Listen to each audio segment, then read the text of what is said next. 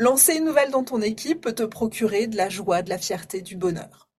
Au contraire, ça peut aussi te procurer de la déception, des frustrations et même te dégoûter carrément d'être leader.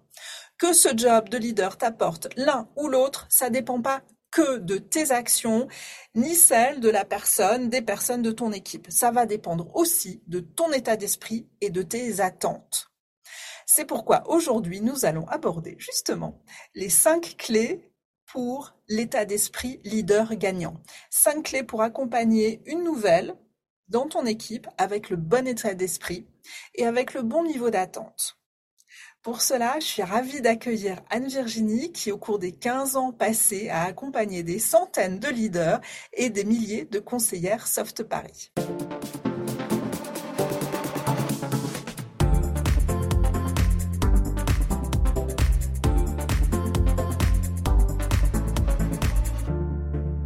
Suis Anne-Charlotte Desruelles, hashtag BossACD, fondatrice de Soft Paris. Bienvenue dans les coulisses d'une boîte de sex toys. Je suis obsédée du marketing, des chiffres, de coaching et par l'envie d'aider un maximum de personnes à vivre la version 5 étoiles de leur vie. À 30 ans, j'avais des dettes et un scooter et j'ai monté une boîte de sex toys.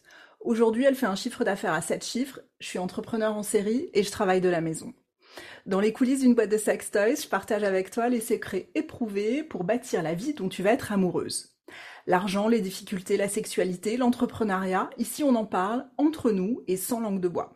Je te donne rendez-vous tous les premiers et troisièmes dimanches du mois pour rentrer dans les coulisses d'une boîte de sex toys. Alors, installe-toi confortablement, prépare-toi à être challengé et encouragé dans tout ce que tu veux entreprendre.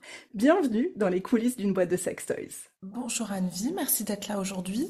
Alors aujourd'hui, on se retrouve pour parler de l'état d'esprit à avoir quand on est leader et qu'on lance une nouvelle personne dans son équipe. Tout à fait. Donc, merci de m'accueillir en tout cas. Avec grand plaisir. Euh, il me semble que tu as détecté cinq, euh, cinq grandes lignes à bien garder en tête, c'est ça?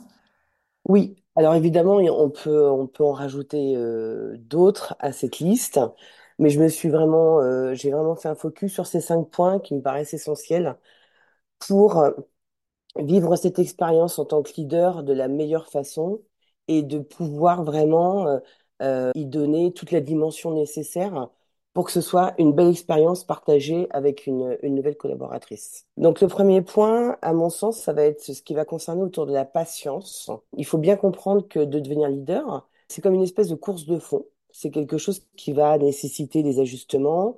Euh, et souvent, euh, quand on a déjà couru un certain nombre de kilomètres ou qu'on a déjà fait un certain nombre de courses, on a oublié un petit peu quels pouvaient être nos débuts ou euh, comment est-ce qu'on était quand on a démarré, quand on a chaussé nos chaussures pour la première fois. Et c'est souvent le cas aussi quand on est leader. Euh, on finit par oublier quand on a acquis, quand on, on maîtrise certaines choses. On oublie que quand on a démarré, il y a des choses qu'on ne maîtrisait pas toujours. Et donc, c'est normal, en fait, de faire preuve de patience, notamment vis-à-vis des nouvelles collaboratrices qu'on fait rejoindre dans l'équipe. Euh, parce que euh, on peut pas acquérir toutes les compétences comme ça en claquant des doigts. Ça demande du temps. On a besoin aussi de euh, mettre chaque pierre et de bien la mettre, de bien l'installer. Donc c'est important d'avoir ça à l'esprit quand on démarre son métier de leader. Mmh, d'accord. Donc c'est aussi une forme de bienveillance, de se souvenir que soi-même, on a eu une courbe d'apprentissage et du coup de d'accepter et avoir de la bienveillance pour les gens qui forcément vont aussi avoir une courbe, d'apprentissage. C'est ça en fait. Hein? Exactement. Euh, souvent, j'entends euh, des leaders avec lesquels je travaille me dire euh, Ah oui, mais c'est comme. Enfin, on le sait. Ou c'est comme ça. Ou ça doit être. Oui, mais tu sais bien, c'est comme ça qu'on doit faire. Ah oui, c'est devenu une évidence en une fait pour elle. Exactement, mmh. exactement. Et ça, c'est super parce que ça veut dire que l'acquis des compétences, elle est faite, que c'est devenu une seconde nature et qu'il y a et, et que euh, et qu'aujourd'hui c'est quelque chose qui est maîtrisé. Mais la réalité, c'est que pour 100% euh, d'entre nous, quand on démarre quelque chose, on passe par cette étape d'apprentissage pour n'importe quelle activité, hein, que ce soit le métier de leader ou, autre chose. On est obligé de passer par cette étape. Et c'est vrai que c'est comme quand on marche, aujourd'hui on marche sans se poser la question. Pourtant, on a dû passer par cet apprentissage de marche. Et euh, on nous félicitait parce qu'on faisait trois pas et et c'était quand même quelque chose qu'on faisait naturellement. Mais il a fallu tout ce- toute cette force d'apprentissage. C'est la même chose quand on est leader. Donc oui, ça demande de la bienveillance et ça demande de, se rappeler régulièrement de moi aussi, je suis passé par là. Et donc, je dois faire fa- preuve de patience euh, vis-à-vis des gens qui m'accompagnent.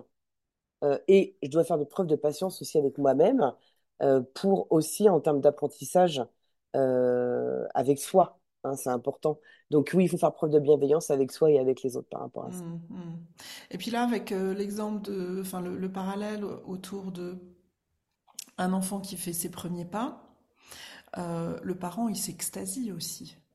Oui, alors ça, c'est important. ça provoque une vraie joie dans le cœur Oui, de- du parent. exactement. Et Est-ce, que- provoque est-ce la qu'on même réussit à le répliquer? Est-ce, qu'il faut le répliquer? Est-ce qu'on réussit à le faire? Alors, moi, je pense qu'il faut bien évidemment avoir la même, euh, la, alors je dirais Enthousiasme? pas l'extase, mais en tout cas de l'enthousiasme. Et c'est important aussi quand on fait démarrer quelqu'un et avec qui on va commencer une collaboration de travail, parce que l'idée, c'est d'installer aussi une collaboration à long terme. C'est important aussi euh, parce que l'autre en a besoin de savoir que ce qu'elle est en train d'acquérir, ce qu'elle est en train d'apprendre, elle est sur le bon chemin et Mm, elle a besoin d'avoir des marqueurs, d'avoir des, des, des, des signaux. Et ça, c'est la leader qui peut lui envoyer en lui disant, voilà, euh, c'est super ce que tu fais, continue sur ce, sur ce chemin-là. Euh, euh, ce que tu as mis en place est super. Enfin voilà. Donc, je parlerai pas d'extase comme un, comme un parent avec son enfant, mais c'est important, cette bienveillance aussi, et de la formuler, de la verbaliser parce que l'autre, et ça, c'est aussi un point, c'est que on peut pas dire, ouais, mais elle doit savoir que, que je suis, que je suis contente de ce qu'elle fait. Non, tant que c'est pas verbalisé, personne ne peut savoir. Euh, personne n'a des, n'a de don pour lire dans le, dans le, dans le cerveau des autres. Donc, c'est important, en fait, de le dire parce que euh, ça peut créer de la frustration. Et certaines de nos collaboratrices, elles ont besoin d'entendre qu'elles sont sur le bon chemin. C'est mm. sûr que ce sera peut-être pas euh, euh, au même degré pour chaque personne, mais c'est important de, leur, de le verbaliser, oui, tout à fait. Et ça, ça, ça rejoint aussi, alors c'est euh, un peu séparé de notre sujet cœur d'aujourd'hui autour de bien lancer une nouvelle, mais ça rejoint aussi le fait de fé- féliciter les gens de ton équipe au fur et à mesure pour les bonnes actions, pas forcément pour les résultats, déjà pour les actions, parce qu'en fait, au fur et à mesure, quand tu fais des bonnes actions, action, action, action, action, action, même si elles n'ont pas de résultats, à un moment donné, ça donnera des résultats. Donc félicite pour les actions. Oui, parce que euh, ça va être le deuxième point avec la question de la Ah, c'est le répétition. deuxième point. Alors vas-y. Le deuxième point, c'est exactement ça, c'est la question de la répétition et de la régularité. Alors, si je reprends ce que tu viens de nous dire, Anne-Charlotte, par rapport à ça, euh, oui, on a tendance toujours à, à, euh, je dirais, à féliciter les résultats, alors que le résultat, en fait, euh, incombe d'une mise en place de, d'actions répétitives et régulières. Et ça, pour moi, ces deux mots, ces deux actions, c'est vraiment la clé de la réussite, mais pour tout ce qu'on peut entreprendre dans la vie. C'est-à-dire qu'on a besoin de répéter, on a besoin d'être régulière dans ce qu'on fait, parce que euh, en étant régulière, euh, eh bien, on, acquiert de la compétence, on acquiert du savoir-faire, on acquiert de l'expertise, et ça permet de nous mettre en confiance, de nous sentir bien en fait dans ce qu'on fait. On se sent en maîtrise, donc forcément, ça impacte aussi sur notre façon d'interagir avec l'autre, Mhm, sur notre confiance, sur notre positionnement, sur la façon mhm. dont on va être perçu.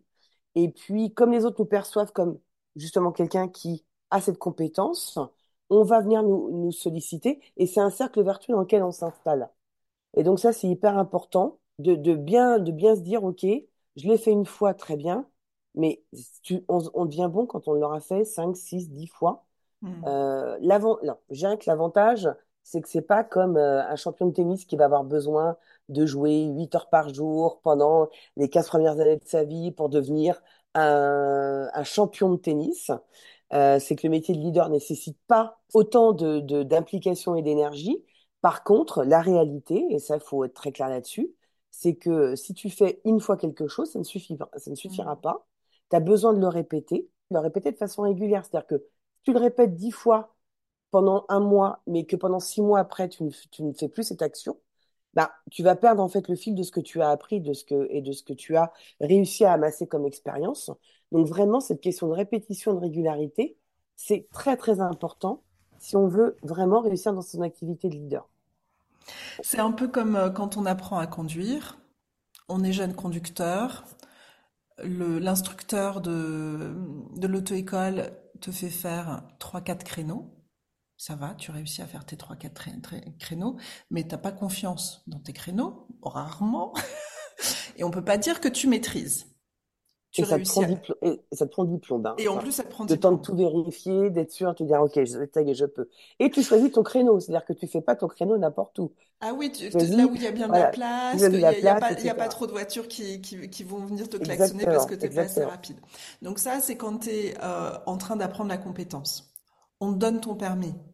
Si tu conduis plus pendant 5 ans, la prochaine fois que tu vas essayer de faire un créneau, tu vas te retrouver même encore moins bien que quand tu étais avec, euh, avec euh, l'auto-école. Par contre, si tu fais trois créneaux par jour, c'est sûr que, voilà, fais trois créneaux par jour pendant cinq ans, tu peux arrêter cinq ans et le créneau, il te reviendra tout de suite. C'est ça, en fait. Répétition, régularité, acquérir la, acquérir la compétence, construire de la confiance, maîtriser le, truc. Ok, c'est très clair. Et je vais aller encore plus loin dans ce que tu viens de dire, parce que tu as dit quelque chose de fondamental. C'est que si tu reprends cinq ans après et, que tu as l'impression d'être encore moins bien que quand tu as commencé à apprendre, c'est parce qu'en fait, toi, tu te souviens de là où tu t'es arrêté dans ton apprentissage, sauf que tes réflexes, ton cerveau, tes compétences, en fait, elles n'ont elles, n'ont pas eu le temps de s'installer, elles n'ont pas eu le temps de prendre forme, et donc tu as cette sensation en fait de revenir en arrière.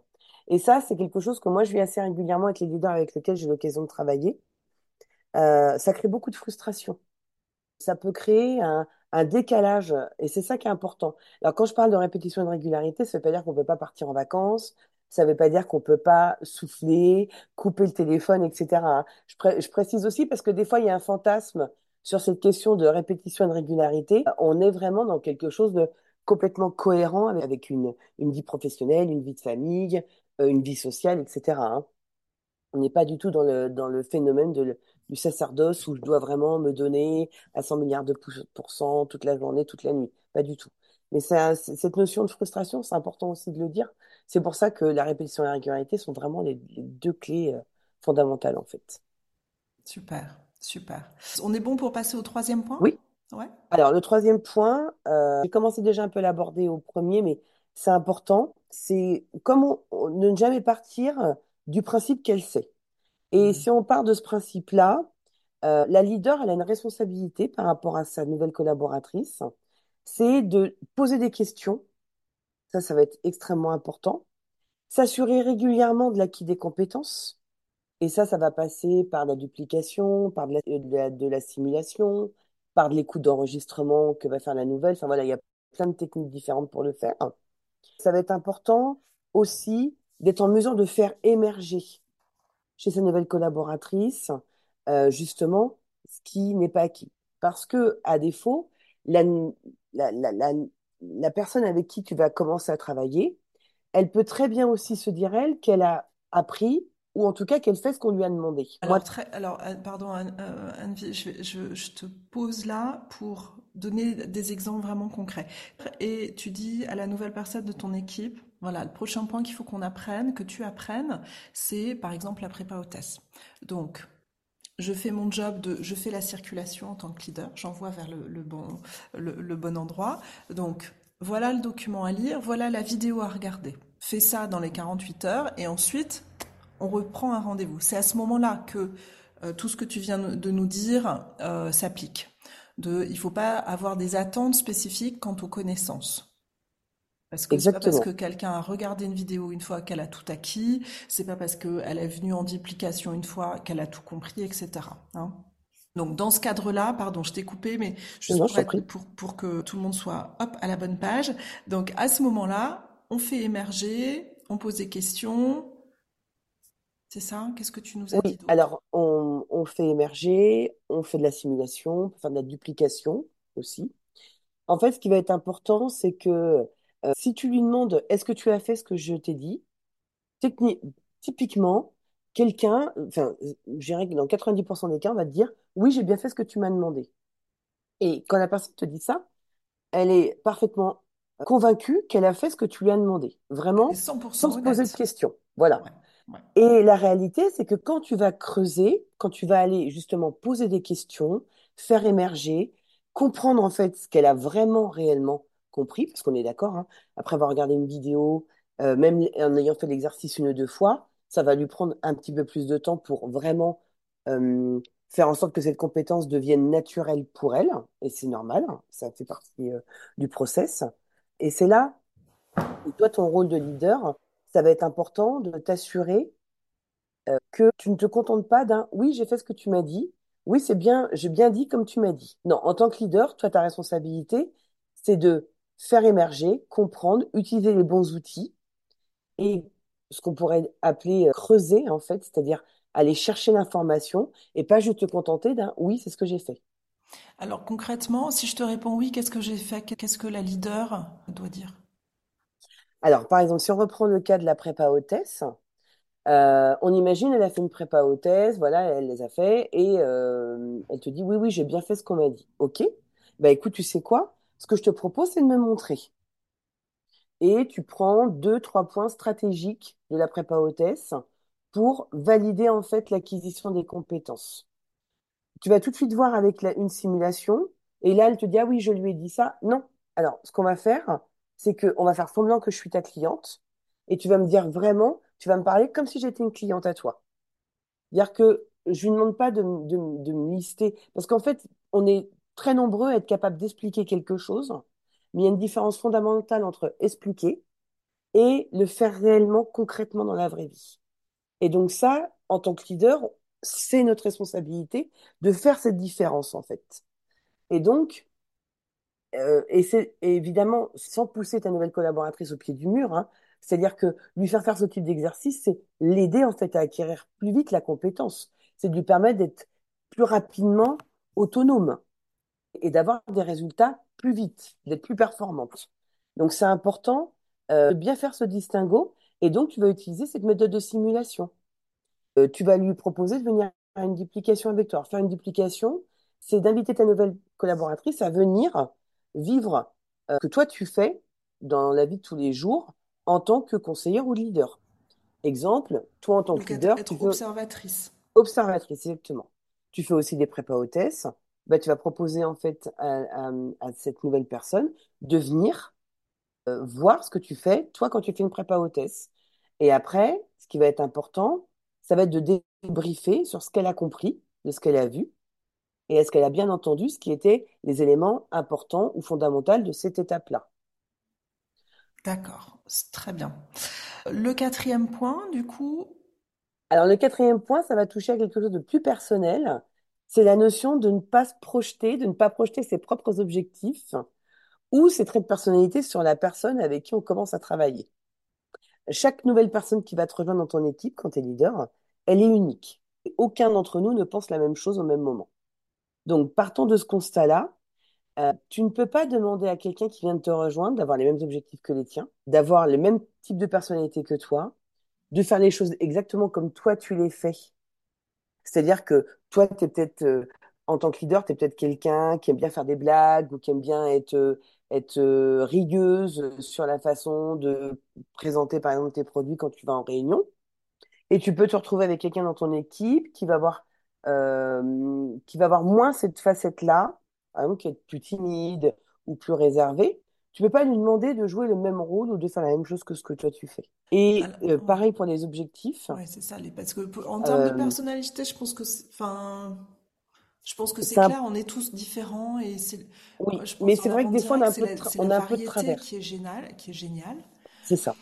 Euh, mais, mais sur les objectifs, euh, ça, on l'entend quand même vraiment souvent. Hein. Sur les objectifs, imaginons que toi, en tant que leader, voilà, tu dis, euh, moi, je veux recruter que des nanas qui veulent faire 5000 euros de chiffre d'affaires par mois, parce qu'évidemment, enfin, pour une leader, c'est un petit peu ça le Saint Graal, c'est-à-dire des gens qui font du chiffre, qui permettent de, de travailler, et bien évidemment, ce que tu gagnes, tes commissions d'animation aussi sur le chiffre réalisé.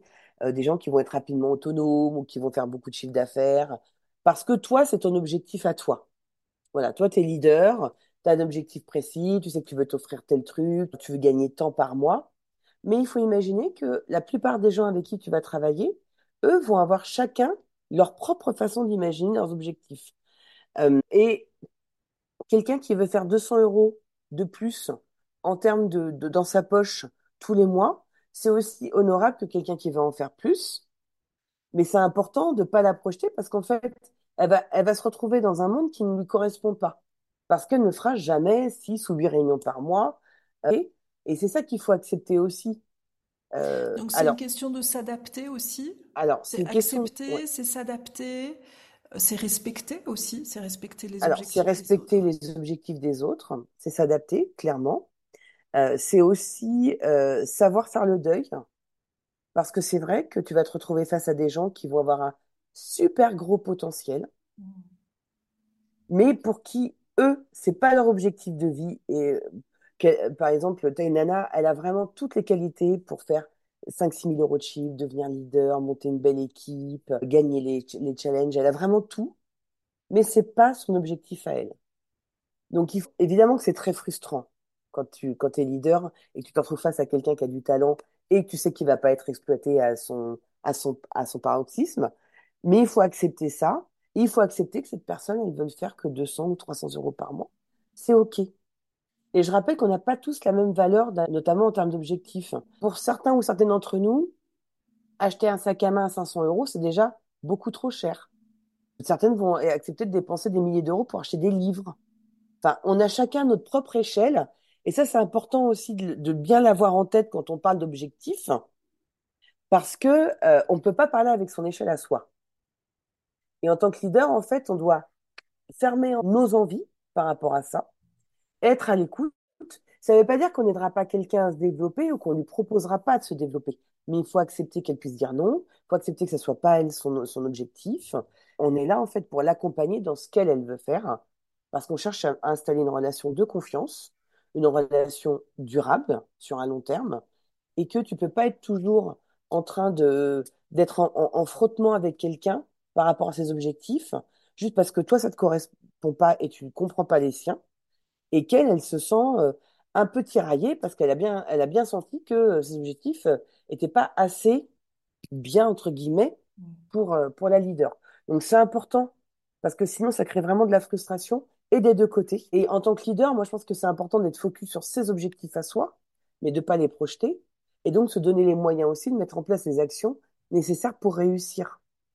si tu veux être leader et que tu veux gagner 5 000 euros par mois, c'est à toi, en fait, de mettre en place ton business qui correspond à ton envie. Donc ça veut dire que tu dois faire deux, trois recrutements par mois et pas faire un recrutement tous les trois mois. Oui, donc en fait, tu ne mets pas le poids de ton objectif sur la seule recrue que tu as sur, euh, sur la période. Ou, même, de recruter même plusieurs recrues, mais par exemple, là, ça sera à toi c'est pas à elle en fait de faire assez de chiffres pour que ça corresponde à ton objectif à toi. C'est à toi de faire en sorte d'avoir le nombre de filles nécessaires, de leur apporter les bonnes compétences au bon moment euh, et de les aider à évoluer pour atteindre justement ton objectif à toi. Hmm. Euh, on a abordé ces cinq clés pour avoir le bon état d'esprit quand on, quand on est leader.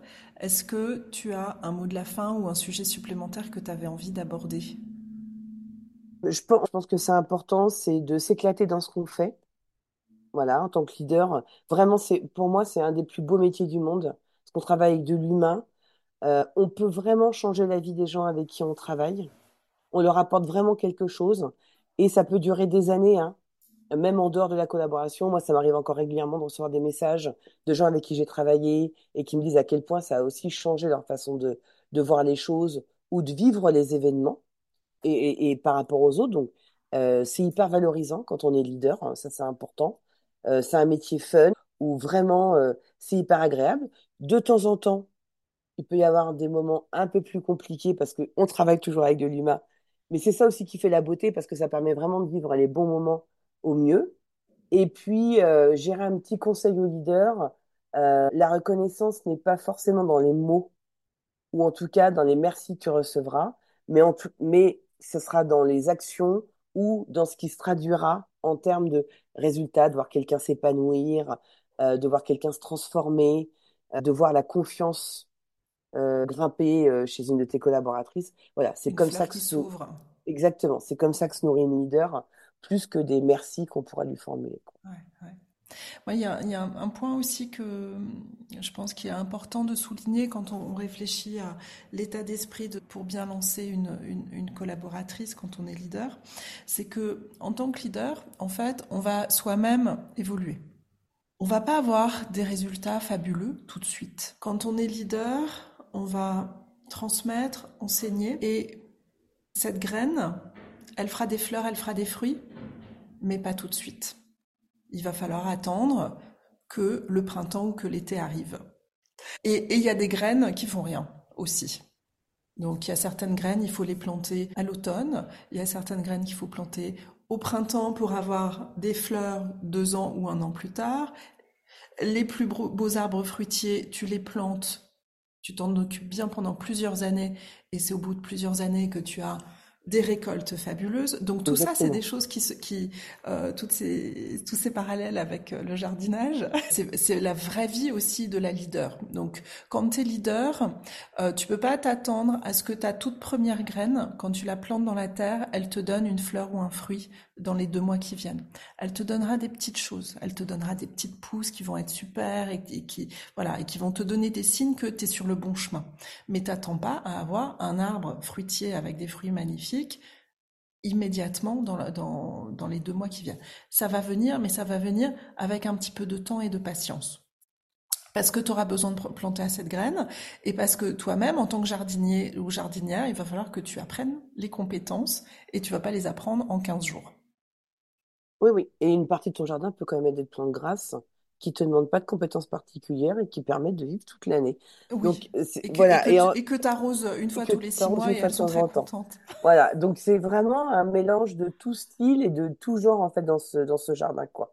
Mais oui, oui, la, la notion, enfin, je pense que, oui, de, de voir le jardin évoluer. Et puis, il y a forcément des moments où le jardin, il est un peu en jachère sur certaines, certaines parties, etc. Ça fait partie c'est vrai que l'image avec le jardin est parfaitement adaptée en fait à notre métier. Oui, j'imagine euh, effectivement les, jardins à la française, au, cordeau, pas une, pas une petite herbe qui dépasse, etc. Ça existe rarement. Non. Ou sinon, il faut plein de jardiniers en même temps. Il faut, beaucoup, exactement. Et, le jardin où euh, voilà, il y a, des parties qui sont en fleurs à tel moment et d'autres parties qui sont euh, en train de se développer. Enfin voilà, il y a tout type de jardin. C'est ça.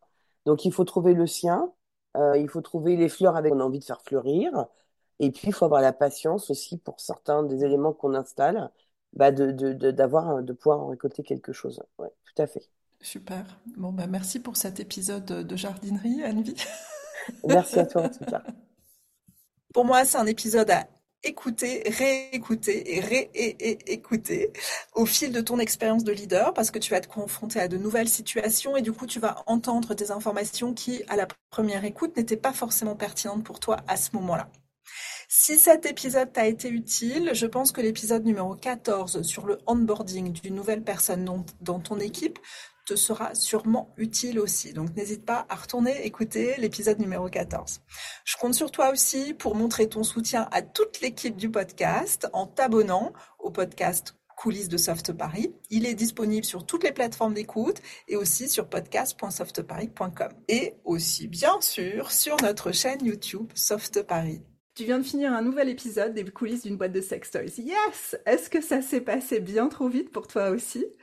Si cet épisode t'a plu, abonne-toi au podcast, mets une note, quelle que soit la plateforme que tu utilises pour l'écouter, et suis Soft Paris sur les réseaux sociaux. Je te donne rendez-vous pour le prochain épisode, tous les premiers et troisièmes dimanches du mois. Même micro, même énergie, et encore plus de folie.